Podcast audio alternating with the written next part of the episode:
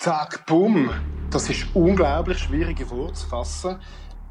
Ein Entscheid, verschiedene Massnahmen vom Bundesrat, wo wir kein Kommunikationstraining mehr durchführen. Das ist meine Lebensgrundlage. Das ist schon sehr, sehr, sehr heftig, muss ich wirklich sagen. Der Marcel Juhn ist Kommunikationstrainer bei seiner eigenen Firma Marcel Juhn Kommunikation. Er und seine zwei Teams sind spezialisiert auf Rhetorik, Medien, Moderations- und Social-Media-Training und auch Krisenkommunikation. Corona hat ihn brutal getroffen. Vom einen Tag auf den anderen sind alle Trainings weggebrochen. Es gibt nämlich ganz viele Helden in dieser Gesellschaft. Das sind Leute, die es schaffen, Beruf und Kind unter einen Hut zu stecken mit Homeoffice. Das sind Krankenschwestern, die Überstunden leisten. Das sind Leute, die Joghurt beigeln beim Grossverteiler. Leben mit Corona. Jeden Tag ein Gespräch mit einem Menschen im Ausnahmezustand. Das ist ein Podcast von Peter Wald. Ihr könnt den Podcast unterstützen, schon mit einem kleinen Betrag auf Steady. Informationen findet ihr auf peterwald.ch. Den Podcast könnt ihr auch sponsern. So. Ein grosses Dankeschön an alle unsere Lidl Schweiz Mitarbeitenden unsere Lieferanten und unsere Kunden für ihren unermüdlichen Einsatz, ihre Unterstützung und ihr Vertrauen in dieser schwierigen Zeit. Die Schweiz eben zusammen. Gemeinsam schaffen wir das. Danke. An einem Sponsoring von dem Podcast interessiert? Dann schick ein Mail an info@peterwald.ch. Alle Folgen zum Losen und den Podcast zum Abonnieren auf peterwald.ch.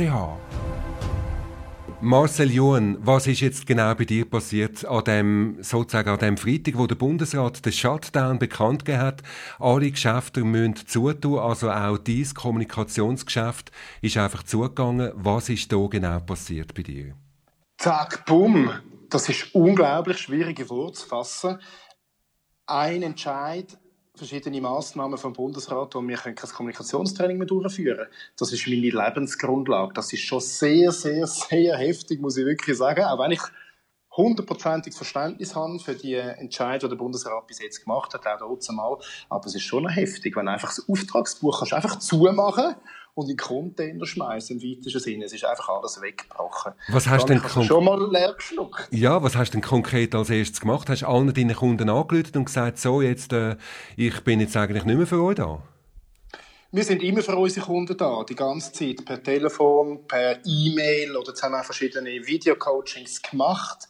Aber die klassischen Kommunikationstrainings, wo wir beispielsweise verschiedene Aufnahmen machen, mit den Leuten, Kamera- und Audioaufnahmen, die sind ja alle weggebrochen. Und darum habe ich dann die Kunden, die am Montag, Dienstag, Mittwoch, Donnerstag und Freitag gekommen wären, also volles Auftragsbuch, ja, denen habe ich dann natürlich sofort geschrieben und die informiert, aber man ist auch davon ausgegangen, dass es auf das könnte rauslaufen. Und das sind einfach äh, sozusagen gestrichene Aufträge, wo du auch nicht kannst nachholen oder wo du auch nicht kannst ins Online überretten. Das machen ja jetzt alle. Wir tummeln uns auf Zoom und auf Jitsi und wie sie alle heißen. Ist das nicht für dich? Ein Teil haben wir online gemacht. Das sind aber nur ganz wenige Tage. Online-Sachen, wo die Leute halt die in der Stube selber können, äh, Übung texten zum Beispiel, wie einem klassischen Textkurs für Social Media. Aber meistens haben wir ja klassische Auftrittstraining, Rhetoriktraining, Medientraining, wo man selber münd filmen mit dem ganzen Fernsehequipment. Und das kannst du einfach online nicht machen. Und darum ist das wirklich einfach knallhart weggebrochen. Was hast du da untereinander? Das nimmt mich wunder. Aber zuerst spielen wir doch Musik von dir. Deep Purple, Perfect Strangers. Ist das so ein bisschen das, was bei dir Tag durchläuft, wenn du nicht vielleicht gerade äh, eben deine Kunden am Filmen bist? ja, das ist etwa so. Und ich, ich finde es ein wunderbarer Song, weil er ist so zeitlos rockig von 1984. Und wenn ich den Song höre, dann motiviert er mich einfach auch in einer so einer Corona-Krise und das erste Mal einen richtigen Dämpfer in der Zeit von meiner Agentur. Aber ja, es ist wirklich, es zeigt auch für mich, der Song, der gibt Mut, Zuversicht für die Zukunft und es kommt wieder gut.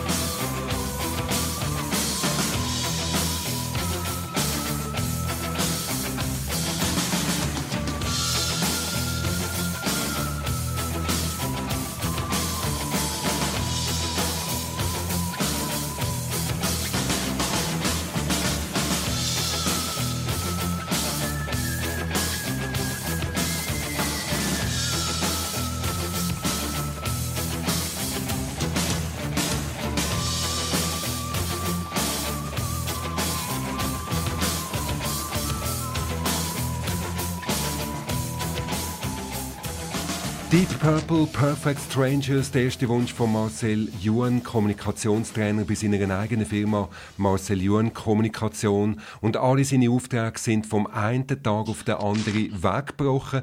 Marcel Juan, wie ist es dir da psychisch gegangen in dieser Situation? Ich meine, du hast eine Familie, du musst schauen, dass das Geld reinkommt und du weißt jetzt einfach plötzlich, alles ist gestrichen.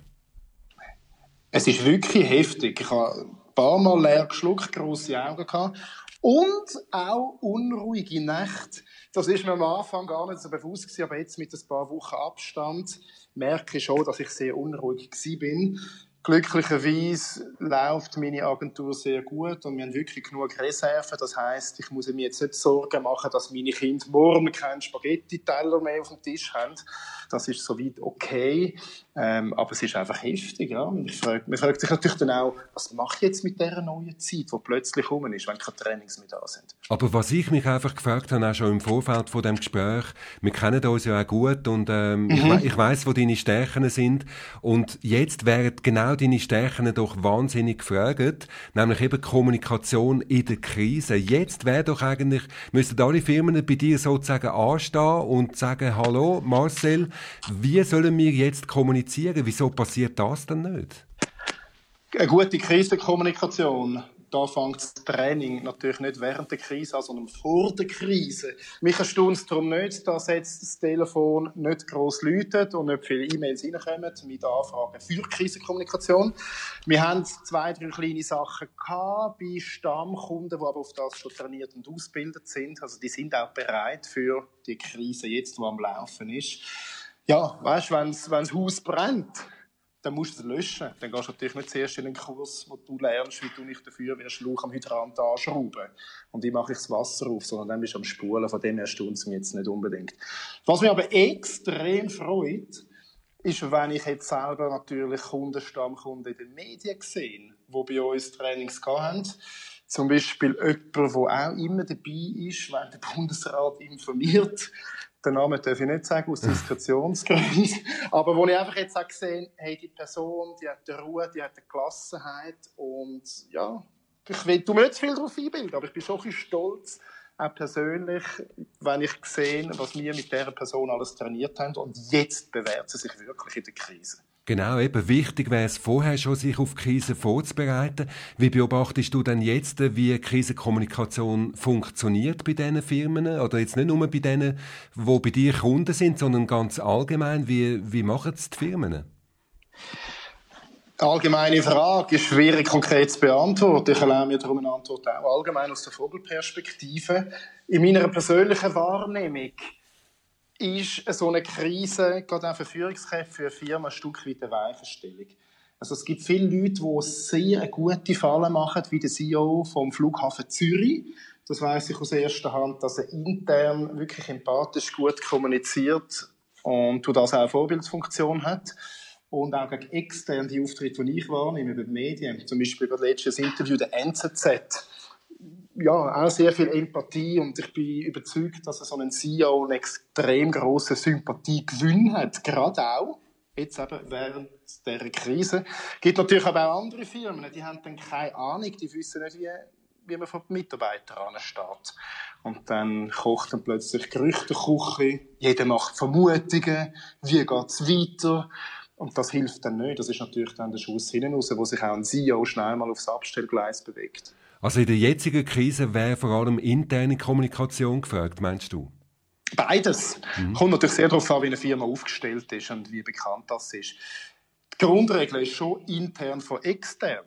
Gerade die Mitarbeitenden, das sind die sogenannten wichtigsten Stakeholder. Das sind die Leute, die jetzt auch während der Krise den Karren aus dem Dreck ziehen und mithelfen, dass es wieder gut kommt. Gerade die Internen gehen, gehen halt erfahrungsgemäß einfach häufig vergessen dabei sind die sehr, sehr mitentscheidend. Mhm. Jetzt eben, wie geht's dir? Das äh, beschäftigt mich jetzt doch sehr, weil ich dich ja auch persönlich kenne und ich weiß, dass du, und du hast mir gesagt, das im Vorfeld vom Gespräch gesagt, du hast dich jetzt auch noch getrennt von deiner Frau und musst zwei Kinder betreuen. Wie geht das alles miteinander? Einerseits die Aufträge, die dir weggebrochen sind, andererseits Kinderbetreuung, die, die, die ganze Trennung auch verarbeiten und so. Wie, wie kommt das alles zusammen bei dir? Also da ist ja bei dir Krisenkommunikation in höchstem Maß gefragt. Das ist so, definitiv. Meine beste Lösung aktuell ist, du wirst jetzt vielleicht anfangen lachen, ich habe angefangen zu joggen. Und ich mache oh. das erste Mal nach 40 Lebensjahren am Morgen ein paar wenige Liegestütze, die, die ich gerade noch mag. Äh, nein, Sport hilft einfach extrem, den Kopf durchlüften. Ich sitze auch ab und zu mal noch auf meinen Töff, um da ein bisschen den Kopf durchlüften. Und sonst ist es natürlich eine grosse Herausforderung, eben mit der Agentur, die nicht Stillstand ist, aber wo halt wirklich die Aufträge weggebrochen sind. Gleichzeitig neue private Herausforderungen mit Betreuung von zwei kleinen Knöpfen, zwei Söhnen, Zwillingssöhne, die sind im Juni 7. Also da läuft halt einfach viel. Mhm. Gerade beim Homeoffice ist also, es fast nicht möglich, mal ein Telefon zu machen oder wirklich ein längeres E-Mail. Eben, das, das ähm, hört man ja immer wieder, eben Homeoffice und dann noch Kind betreuen miteinander. Alle die, die das sagen, die haben, glaube sowohl noch nie ein Kind betreut, als auch noch nie Homeoffice gemacht. Das geht, du kennst es auch. Genau, das, das geht einfach schlicht und einfach nicht, oder? Und, es geht nicht. Genau. Und, aber wie, ich meine, gut, bei dir sind jetzt die Aufträge in dem Sinn weggebrochen. Also, kannst du dir dann die Zeit auch nehmen für Kinder, wenn du, wenn du sie hast? Ich kann jetzt wirklich müssen lernen, dass ich mir die Zeit nehme. Sie sind 50 Prozent bei mir und jetzt geniesse ich es je länger, je mehr, wenn sie wirklich bei mir sind. Ich lerne während dieser Zeit das Handy auf dem Absetzli.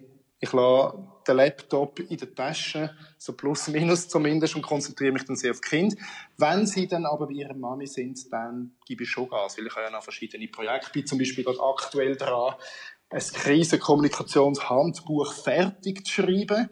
Das habe ich vor über einem Jahr mal angefangen, aber es ist so viel gelaufen mit Aufträgen, dass ich es nie fertig geschrieben habe. Und das ist jetzt gerade so ein Projekt, das ich da in der sogenannten freien Zeit noch fertig mache. Was macht man in so einer Situation, wenn die Aufträge wegbrechen? Eben, macht man da wahnsinnige Anstrengungen zum Auftrag eben wieder reinholen, also akquirieren? Das frage ich den Marcel Juhn im nächsten Teil vom Gespräch Leben mit Corona mit Marcel Juhn heute. Und dein nächster Wunsch ist The Cult, She Sells Sanctuary. Was ist das für ein Song? Das ist ein Song, der vorwärts treibt. Also der Takt, jetzt hört man es dann gerade mit der Gitarre, mit dem Bass. Das ist das Treiben, das, das Weitermachen, das Vorwärts schauen. Persönlich bin ich sehr positiv denkender Mensch in allen Lebenslagen. Der Song, der unterstreicht das völlig.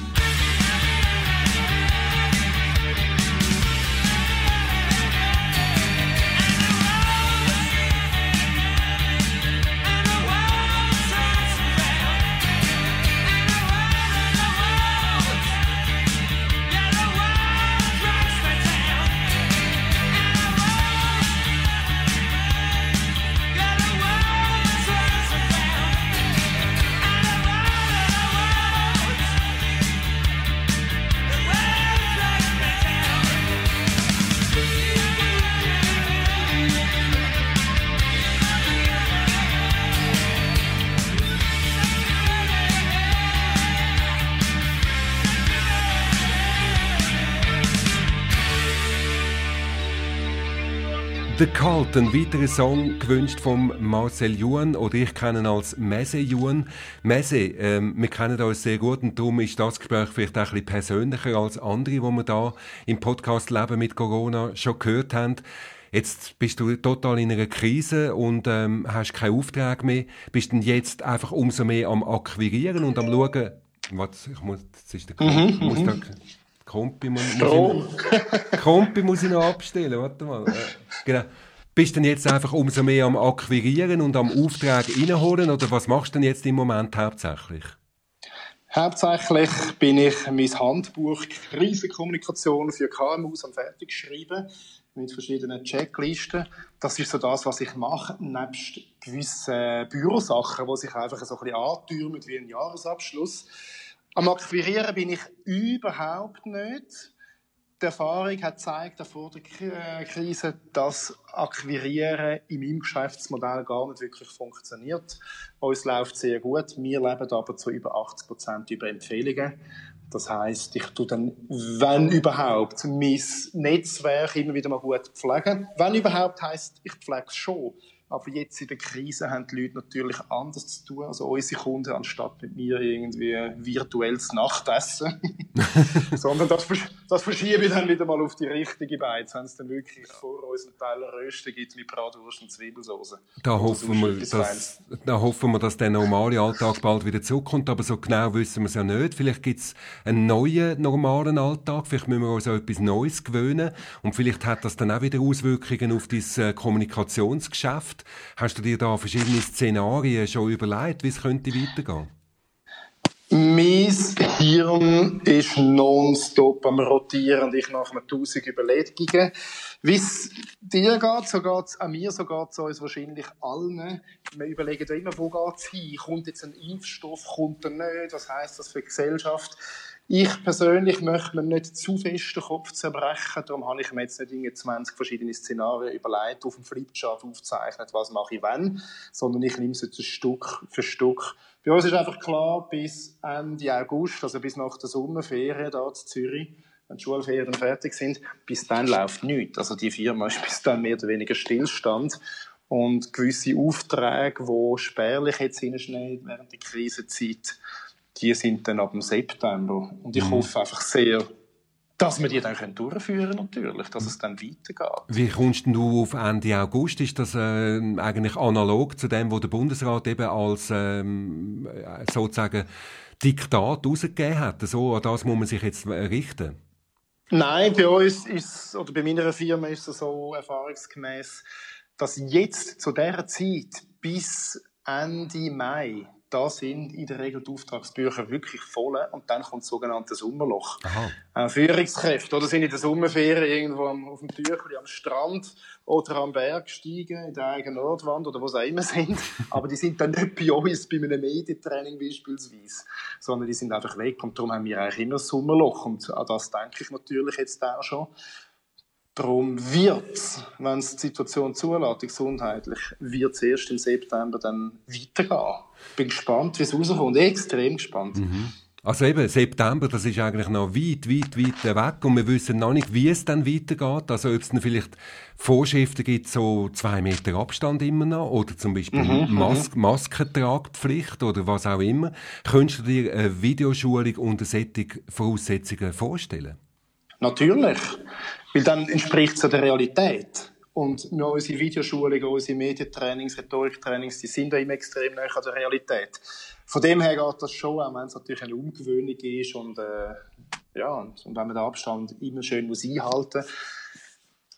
Aber handkehrum, es muss ja dann auch weitergehen, wie bei mhm. allen. Bei jedem Restaurant muss es irgendwie weitergehen bei uns muss es auch weitergehen. Es muss bei allen irgendwie weitergehen. Ich bin sehr zuversichtlich, mhm. dass es wieder gut kommt. Wichtig finde ich einfach wirklich persönlich, Gesundheit steht immer an erster Stelle.